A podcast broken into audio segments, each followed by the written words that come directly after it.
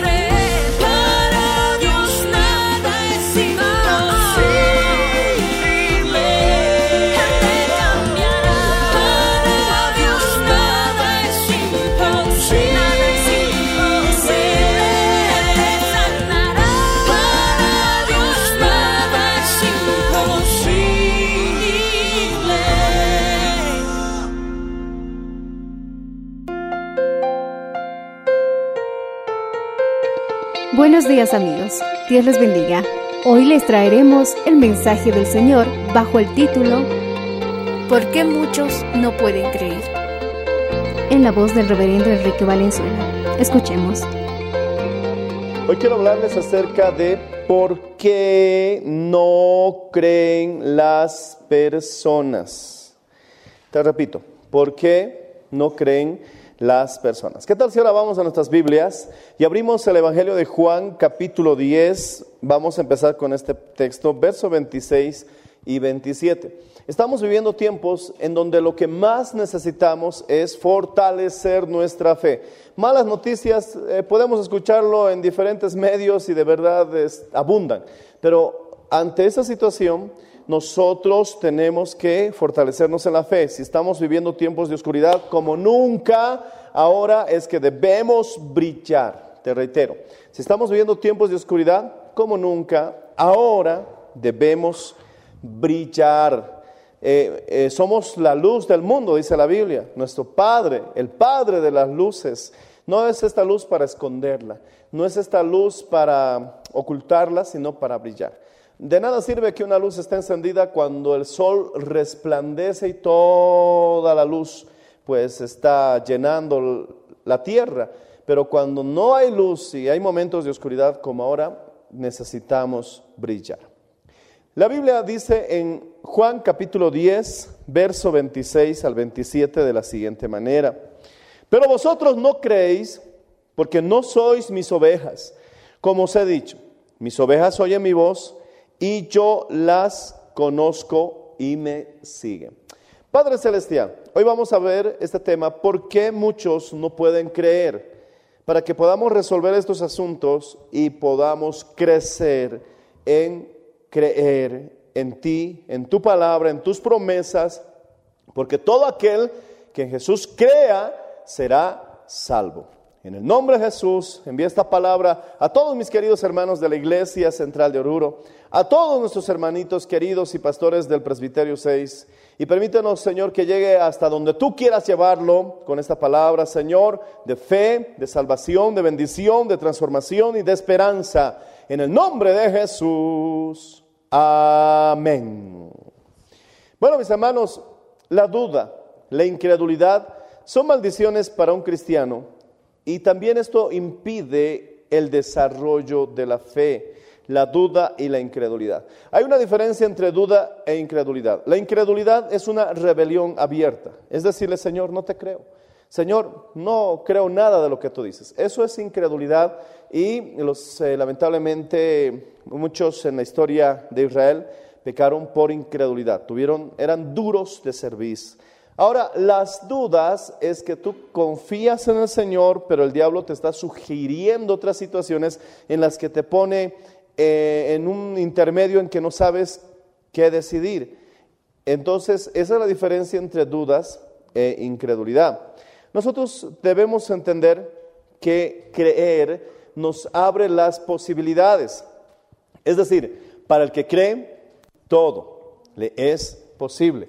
Es cierto, Dios en ninguna parte nos ha prometido que nunca tendríamos problemas, que nunca enfermaríamos, pero sí nos ha prometido que siempre venceríamos, que en Cristo Jesús somos más que vencedores y debemos creerle al Señor su promesa.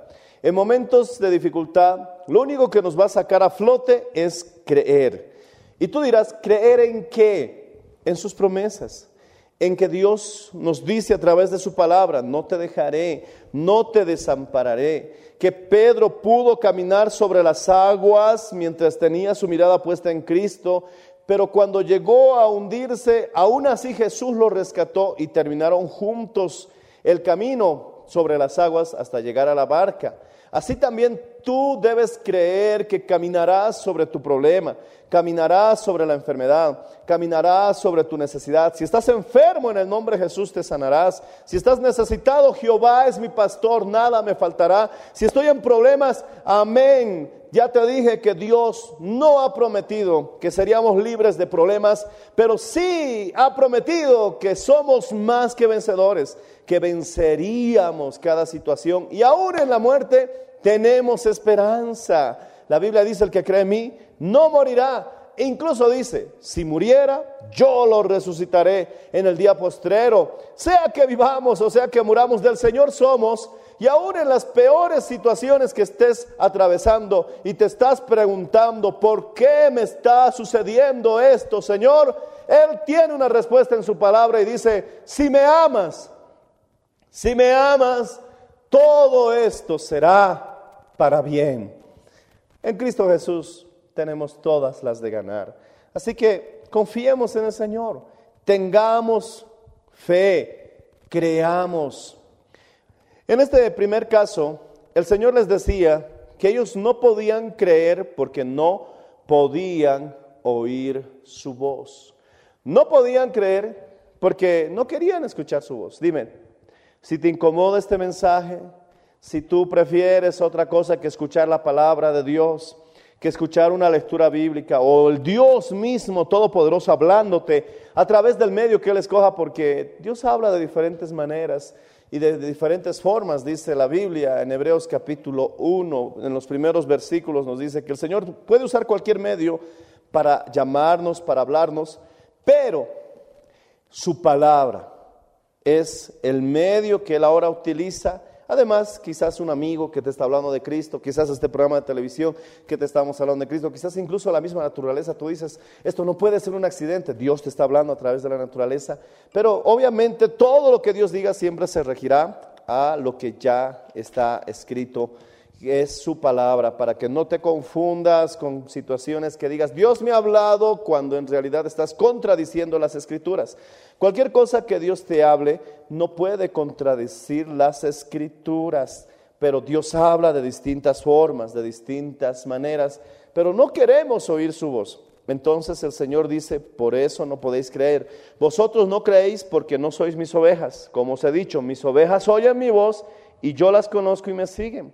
Para poder creer necesitamos ser ovejitas del buen pastor. Qué lindo que seamos ovejas de Jesús.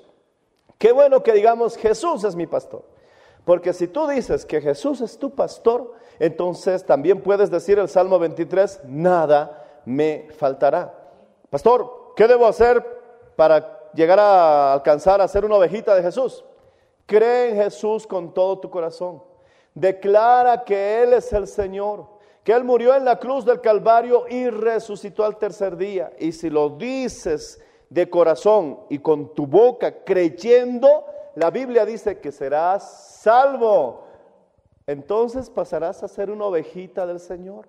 Y si eres su oveja, comenzarás a escuchar su voz. Dos, ¿por qué hay muchas personas que no pueden creer? Porque lamentablemente buscan más la gloria de los hombres que las que la gloria de Dios. Abre conmigo Juan capítulo 5. Juan capítulo 5, verso 44. ¿Qué nos dice este texto en Juan capítulo 5, verso 44? Dice de la siguiente manera. ¿Cómo podéis vosotros creer pues recibís gloria los unos de los otros y no buscáis la gloria que viene del Dios único. Es decir, a estos hombres les importaba más lo que dirían las personas que lo que Dios mismo dice. Es terrible que nuestro estado de ánimo dependa de lo que los demás digan, dependa de los likes que manden en las redes sociales o en tu WhatsApp, qué sé yo. Mi hermano, o lo que tus amigos dicen, o lo que tus parientes dicen. Estas personas vivían más pendiente de la gloria que podían recibir de los hombres que hacer lo que le importaba a Dios, ¿me entiendes? Es decir, el buscar la gloria de los hombres, muchos procuran la gloria que viene de los hombres que la gloria que viene de Dios. Si a un hombre le importa la opinión de los hombres más que lo que Dios opina, se llenará de incredulidad, duda en cuanto a las cosas de Dios.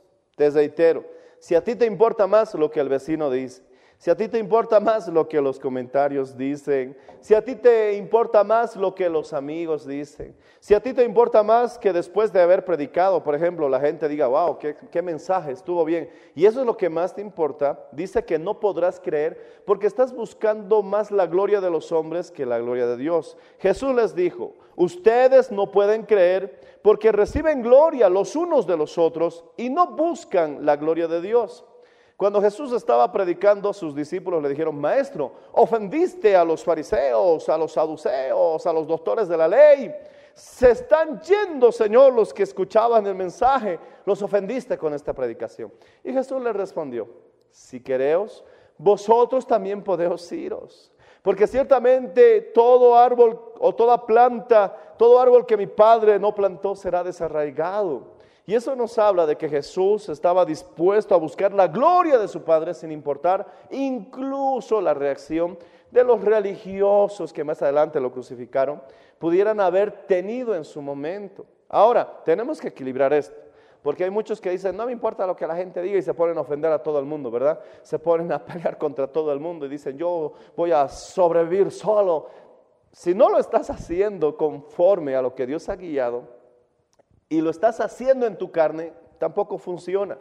Es decir, si tú estás predicando el Evangelio y a tu padre no le parece, a tus amigos no les gusta, y estás hablando optimismo, fe, eh, positivismo, basado en las promesas de la palabra de Dios, y a muchos no les gusta porque quieren sumergirse en la, gran tribulación, quieren sumergirse en, los, eh, en que ya no hay esperanza, que ya todo se acabó, y no quieren eh, estar de acuerdo que ahora no es momento de predicar fe, que más bien hay que hablar de que todo se está terminando y quieren llamar al arrepentimiento a, a través del miedo.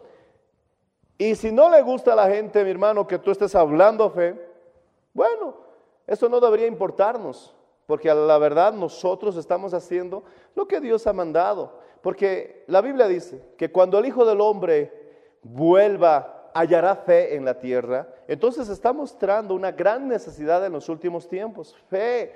También el Señor dijo que en los últimos tiempos el amor se enfriará. Otra gran necesidad que vamos a ver en los últimos tiempos es amor. En Malaquías dice que cuando vuelva Elías eh, y habla de los tiempos finales, hará volver el corazón de los padres a los hijos y el corazón de los hijos a los padres. Y eso habla de reconciliación familiar. Entonces nos habla que en los últimos tiempos habrá la gran necesidad de de fortalecimiento en la familia. En Daniel capítulo 12 dice que los entendidos brillarán como estrellas a perpetua eternidad y resplandecerán como la luz del mediodía. Y eso está hablando que en los últimos tiempos se requerirá personas que enseñen las escrituras, la palabra.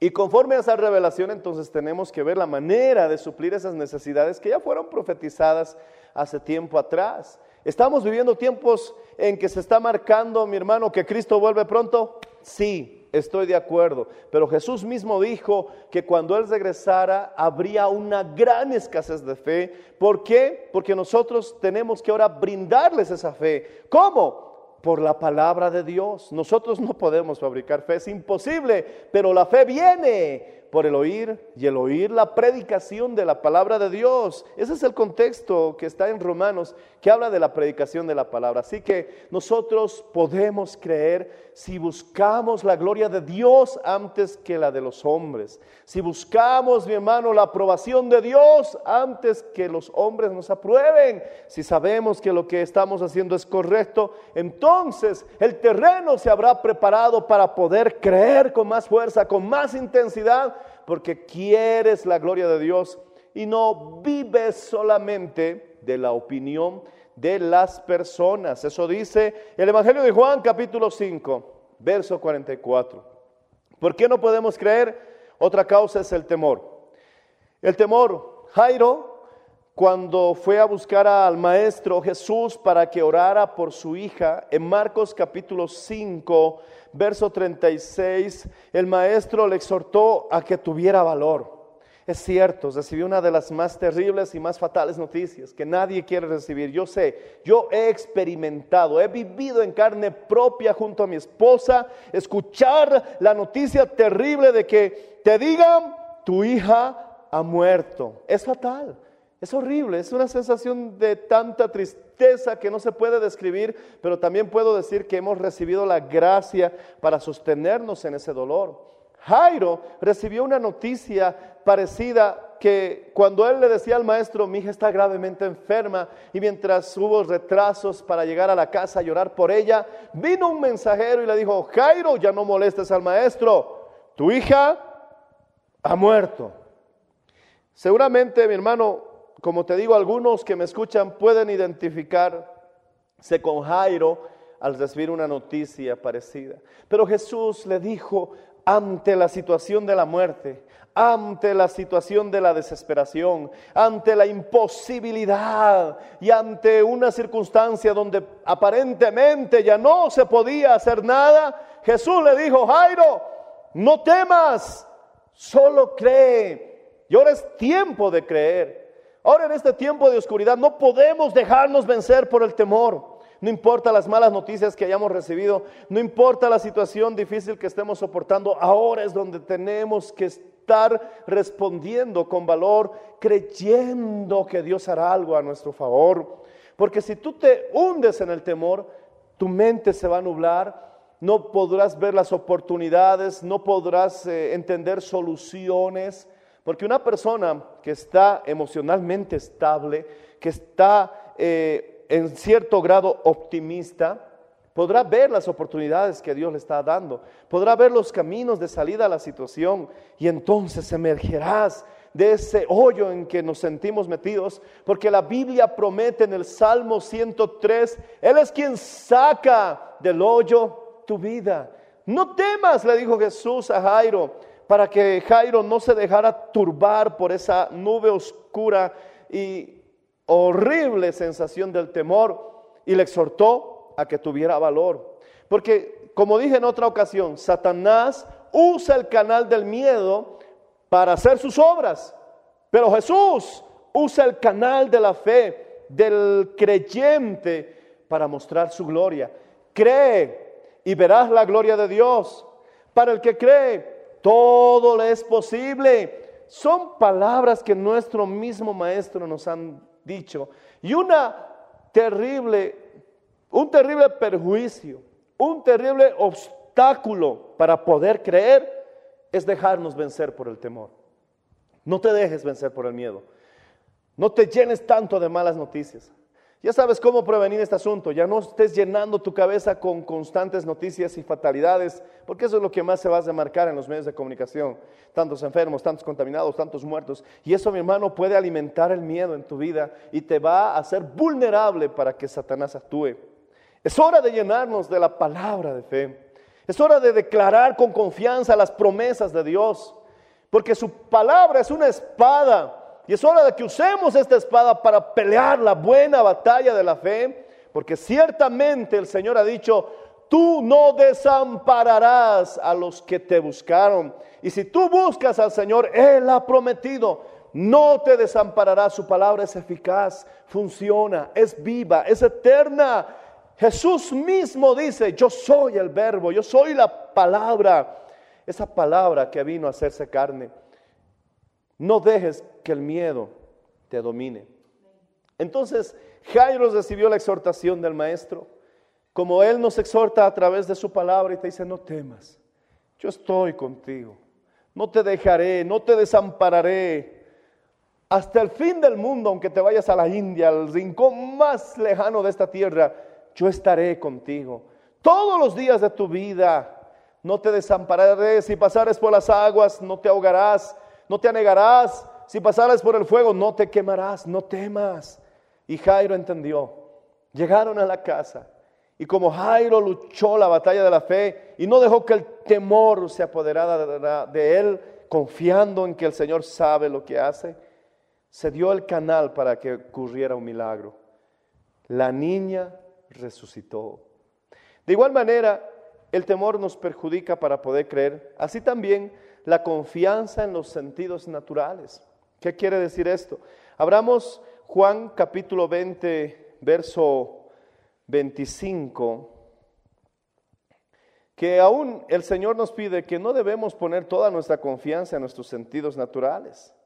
Como pastor, ¿qué me está diciendo? Mira, déjame leerte el texto bíblico. Juan capítulo 20, verso 25 dice, le dijeron, pues los otros discípulos, a Tomás, al Señor hemos visto.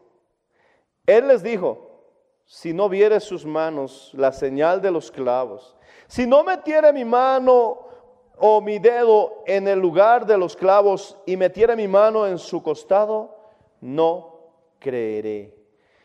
Tomás puso su confianza en sus sentidos naturales. ¿Y cuáles son tus sentidos naturales? Tus cinco sentidos. No necesariamente tienes que vivir en todo lo que ves. No necesariamente tienes que creer en todo lo que oyes, en todo lo que hablas, en todo lo que sientes e incluso en todo lo que percibes. Tomás dijo, si no meto mi dedo en la herida de los clavos, si no meto mi mano en su costado, no creeré, porque él vio o tal vez oyó y sabía todo lo que había sucedido. Pero más adelante vemos en el verso 29 cómo Jesús le exhorta y le dice, Jesús se le apareció resucitado y le dijo, porque me has visto, Tomás, ¿crees? Pero yo te digo, Tomás, bienaventurado el que sin ver cree, porque es más bienaventurado el que cree sin haber visto. Cuando ponemos nuestra confianza total en los cinco sentidos, incluso podemos ser engañados. Se ha comprobado científica, psicológicamente, que podemos ver cosas que en realidad no son, oír cosas que no son reales. Te pongo un ejemplo. Tú estabas caminando por la calle y de pronto unos jóvenes se rieron. y tú dijiste, ¿por qué se están riendo de mí? Tus sentidos te engañaron. Cuando en realidad los jóvenes se reían porque comentaron algo gracioso entre ustedes, pero tú te lo tomaste personal y viste que te puede sacar incluso de la realidad los mejores sentidos que tengamos. Lo único confiable que tenemos es la palabra del Señor. Incluso dice que tu mente, tu corazón es engañoso y hasta perverso. ¿Quién lo conocerá? Así que no pongas tu confianza en los sentidos. Proverbios capítulo 3, verso 5, mi querido hermano. Vamos a Proverbios capítulo 3, verso 5. La palabra del Señor dice de la siguiente manera, fíate de Jehová de todo tu corazón y no te apoyes en tu propia prudencia. Muchos dicen, cuando vea que esta crisis haya pasado, estaré más tranquilo. Cuando vea que ya se desactivó el virus, voy a poder estar en paz. Cuando ya nadie se esté enfermando, entonces me sentiré mejor. No, no, no, no, no, no. La fe se anticipa a la bendición.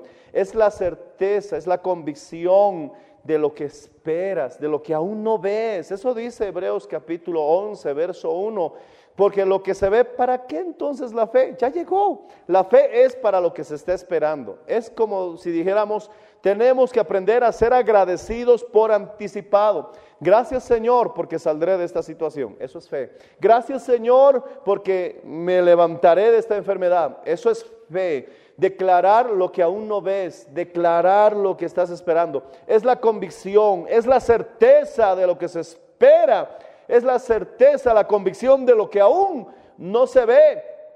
Por eso nuestros sentidos dicen ver para creer, pero Jesús dice, bienaventurado si crees, aunque aún no lo hayas visto. Por eso debes creer que vas a vencer. Es cierto, habrán problemas y el Señor no ha prometido que nunca tendrás problemas, pero Él ha prometido que siempre venceremos.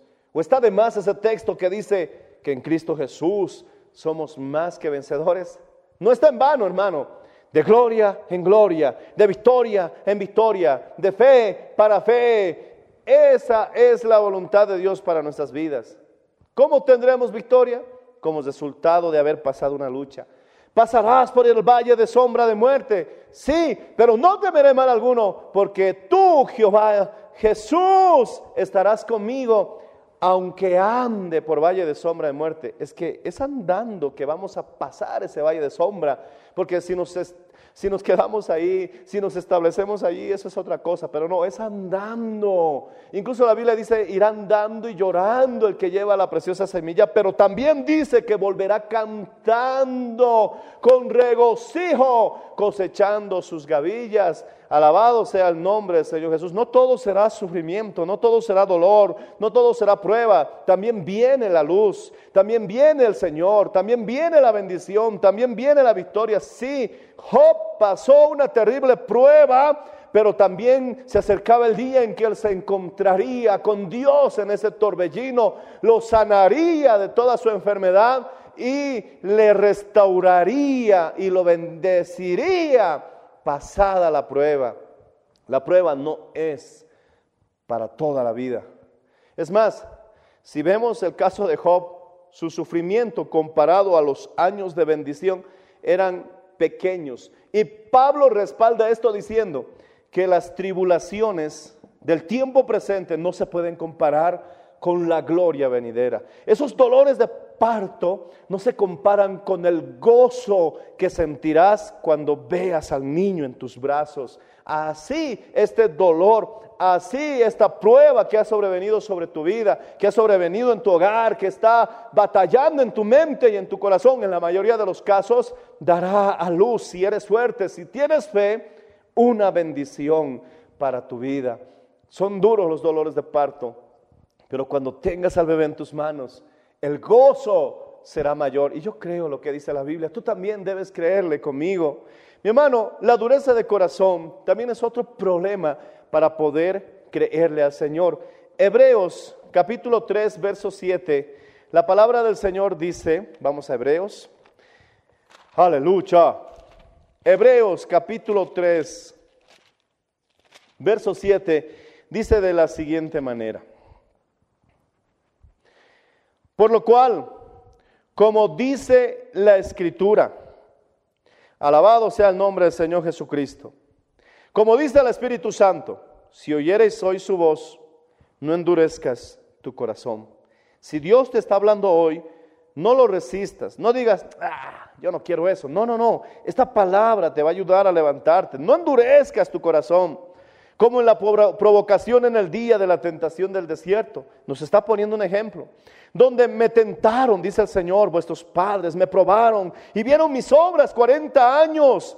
Yo los salvé de Egipto, les abrí el mar rojo, les puse columna de fuego en, en, la noche, columna de nube en el día, les di pan del cielo, les di agua de la roca, les mandé aves para que coman carne entre todos y muchos otros milagros más que hizo el Señor con un arbusto les endulcé las aguas de la amargura. Vieron mis obras 40 años, a causa de lo cual me disgusté contra esa generación y dije, siempre andan vagando en su corazón, no han conocido mis caminos, por tanto juré mi ira, no entrarán en mi reposo.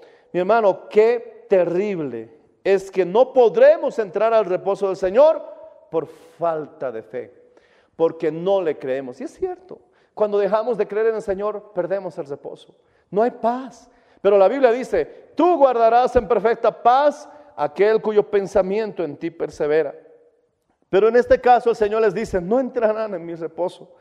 Mirad, hermanos, verso 12, que no haya en ninguno de vosotros corazón malo de incredulidad para apartarse del Dios vivo. Es la advertencia. ¿Por qué no entraron al reposo? ¿Por qué no pudieron hallar descanso para sus almas? Porque no le creían al Señor. No es de Dios que tú digas moriremos. No es de Dios que digas esto se acabó. No es de Dios que tú siendo cristiano estés hablando todo lo negativo. Tú dirás, ustedes no están viviendo lo que nosotros vivimos. Creo que eso se perfila a nivel mundial. Pero creo sinceramente que Jesús es más grande que tu problema.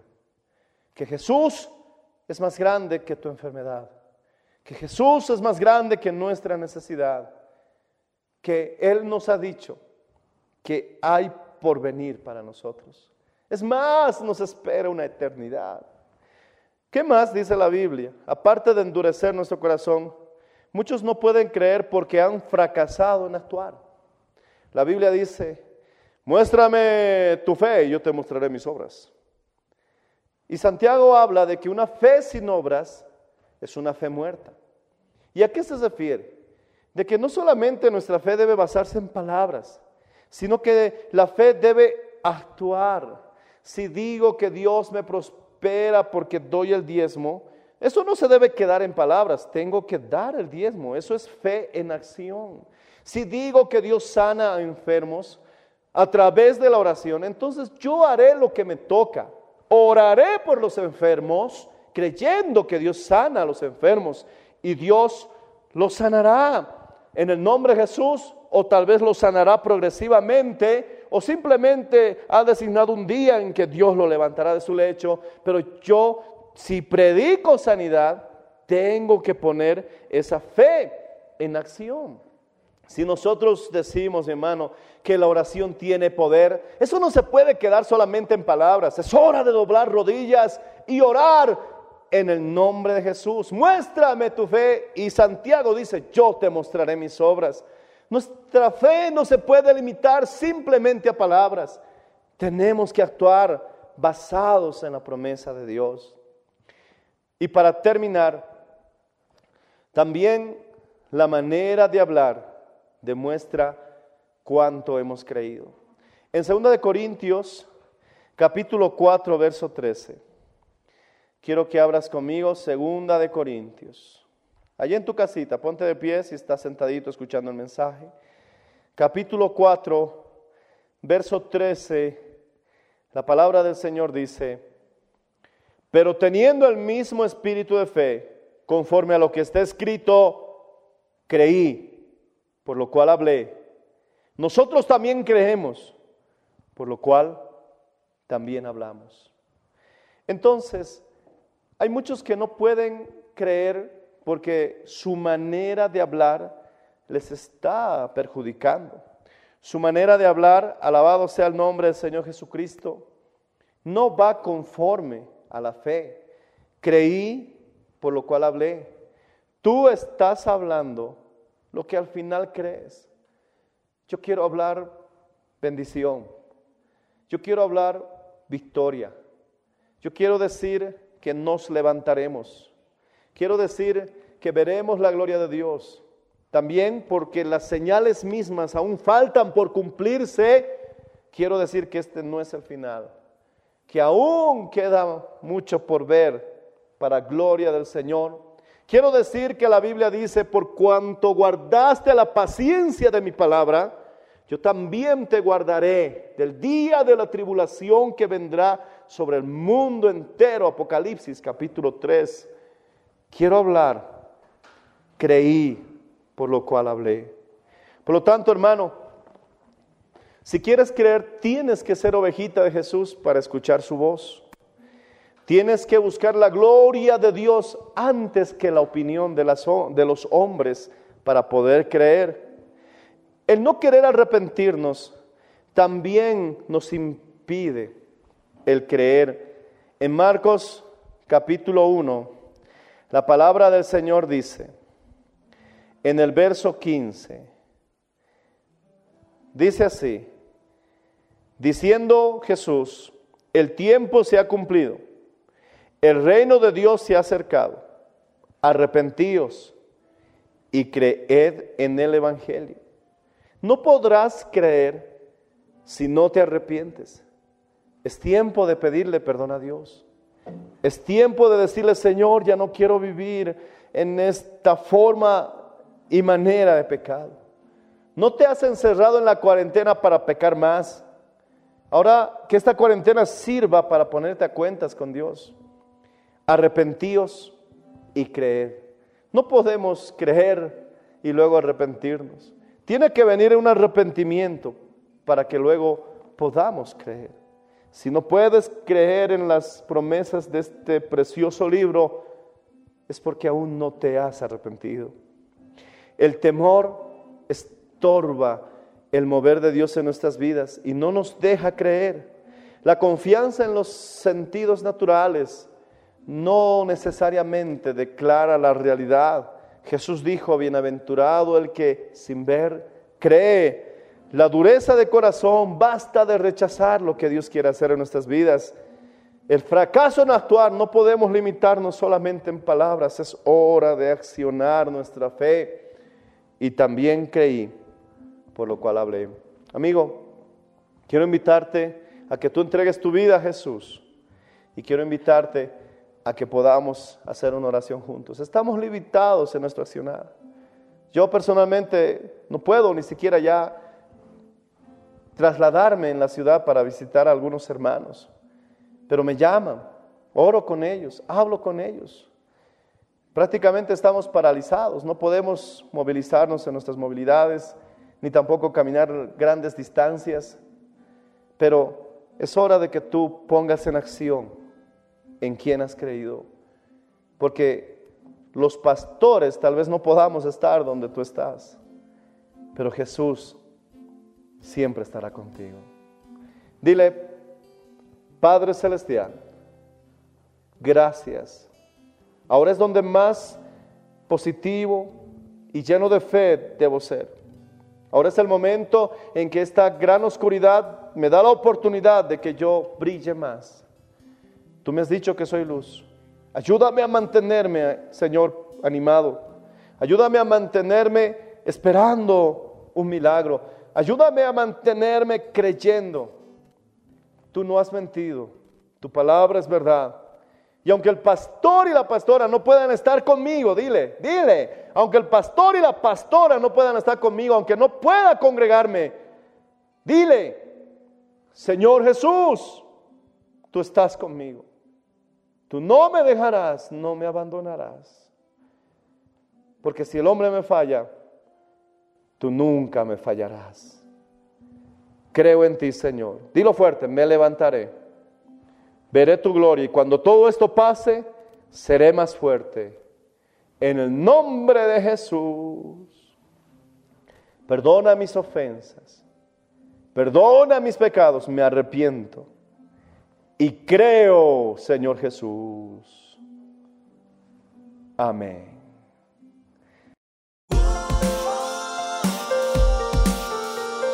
Gracias por su sintonía. Si desea una copia, comuníquese con los números de esta emisora o escríbenos a contacto mmmbolivia.com. Nos volveremos a encontrar en nuestra próxima edición de Para Dios nada es imposible. Dios les bendiga.